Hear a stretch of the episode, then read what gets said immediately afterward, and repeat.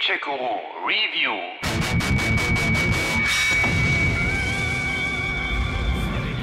Mario und Sonic bei den Olympischen Spielen. Nach Peking 2008, London 2012 und Rio 2016 fahren Mario und Sonic nun schon zum vierten Mal gemeinsam zu den Olympischen Sommerspielen.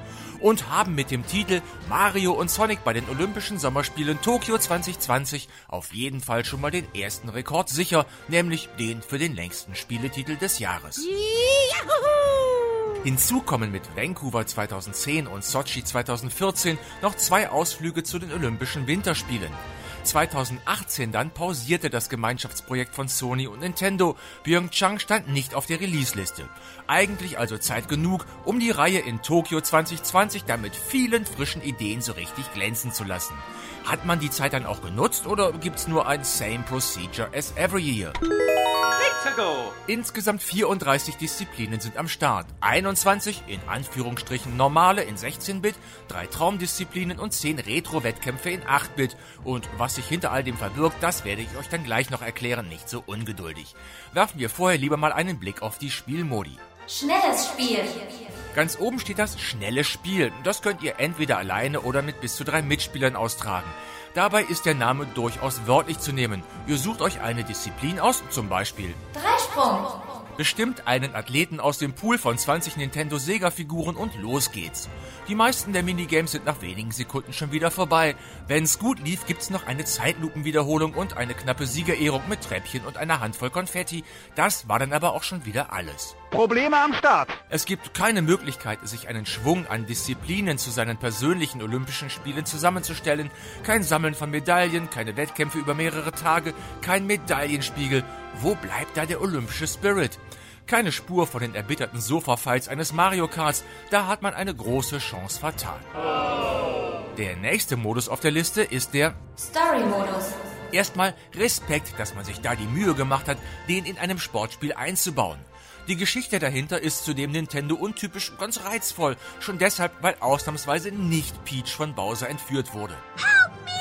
Stattdessen bedient man sich der Tatsache, dass 1964 ja schon einmal Olympische Spiele in Tokio stattfanden. Die Älteren erinnern sich vielleicht noch. Okay, die sehr viel Älteren. Sicher habt ihr mich nicht rufen lassen, um über die guten alten Zeiten zu sprechen. Weshalb dann Bowser und Dr. Eggman eine Zeitmaschine in Form einer alten Spielkonsole basteln, um Mario und Sonic zurück nach 1964 zu schicken.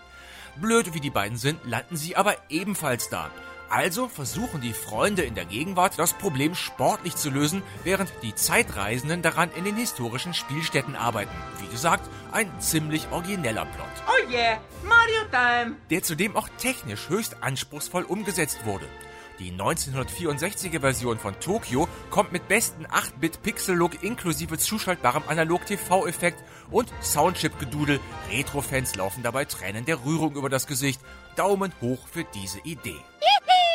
Schade ist aber, dass die Story extrem dialoglastig ist und sich der federführende Entwickler Sega dabei auf das rostige Nintendo-Gleis begibt. Wir erinnern uns mit Schrecken, Dialoge in Nintendo-Games hören sich so an. No. Oder, wenn man den Button gefunden hat, um die Dudelmusik abzustellen, auch so. Und das ohne eine Chance, die meist völlig sinnfreien Gespräche zu überspringen. Nur etwas beschleunigen kann man sie. Aber selbst dann vergehen zu Storybeginn fast sieben Minuten, bis man endlich mal selber die Kontrolle über eine der Figuren hat. Das sind sieben Minuten komplett verplemperte Lebenszeit. Danke dafür. Mamma mia. Mensch, Leute, warum vertont ihr das nicht einfach mal? Machen andere doch auch. Eigentlich alle machen das. Weil Kinder sind mit derartigen Textwüsten überfordert, während ältere Spieler einfach keinen Bock auf die kindlichen Dialoge haben. Es soll ja bereits erste Wetten bei englischen Buchmachern geben, was zuerst kommt. Die Fertigstellung des Berliner Flughafens oder synchronisierte Mario-Dialoge. Aber okay, genug rumgeheult. Davon abgesehen ist der Story-Modus ja wirklich eine nette Sache. Gibt's sonst noch Spielmodi? Ja, zum einen Lokales Spiel.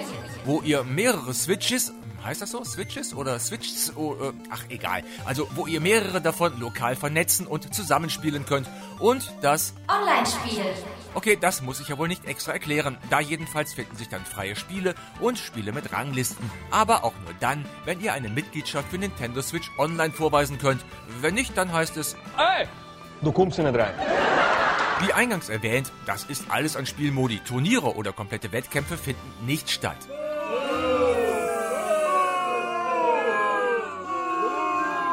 Kommt mal wieder runter. Statt uns aufzuregen, schauen wir uns lieber mal die Disziplinen genauer an. Wie gesagt, 34 gibt es, darunter auch vier komplett neue im Sportprogramm von Mario und Sonic, nämlich Sportklettern. Karate. Skateboard. sowie Fußball. Dazu dann die üblichen Verdächtigen aus der Leichtathletik, von 100 Meter über Speerwerfen bis zum Dreisprung, einige stark vereinfachte Mannschaftssportarten, dazu gehören das schon bekannte Siebener Rugby oder eben Fußball, dann die Sportspielstandards wie Schwimmen, Turnen oder Tischtennis, aber auch Exoten wie Badminton, Surfen oder Kanu.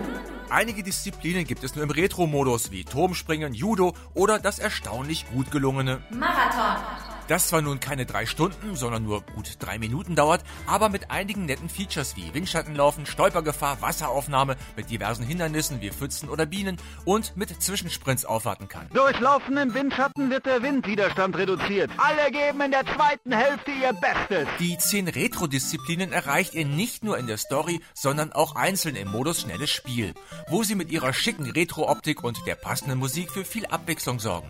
Außerdem gibt's auch nur im Retro-Style einen passenden, launigen Kommentator. Na bitte, geht doch bitte mehr davon. Hier sehen wir Mario. In der Menge sehen wir Bowser. Unter lautem Gejubel verlassen sie das Stadion. Schuldig bin ich euch noch die Traumdisziplinen Karate, Sportschießen und Rennen. Traum. das sind gut gemachte Fantasy-Disziplinen, die dann auch etwas länger dauern, mit Olympia selber aber nichts zu tun haben. Rennentraum zum Beispiel ist ein Mix aus Future Skateboard, Mario Kart und Sonic mit Ringe sammeln. Auf die Plätze. Bereit. Los. Steuern könnt ihr entweder ganz klassisch mit Knöpfen oder mit den Joy-Cons in der Hand mittels Bewegungssteuerung. Was aber in den meisten Fällen keine gute Idee ist, das mit den Knöpfen ist genauer und macht mehr Spaß. In einigen Disziplinen, wie zum Beispiel Speerwerfen, müsst ihr zusätzlich zu den Buttons auch die Switch im richtigen Winkel für den perfekten Abwurf neigen. Fehlversuch. Fazit, die Disziplinen selber sind gut spielbar und machen Laune. Auch und vor allem der 8-Bit-Modus kommt gut an, zumindest bei alten Säcken aus der Seniorenzockerliga, zu denen ich mich auch zählen darf.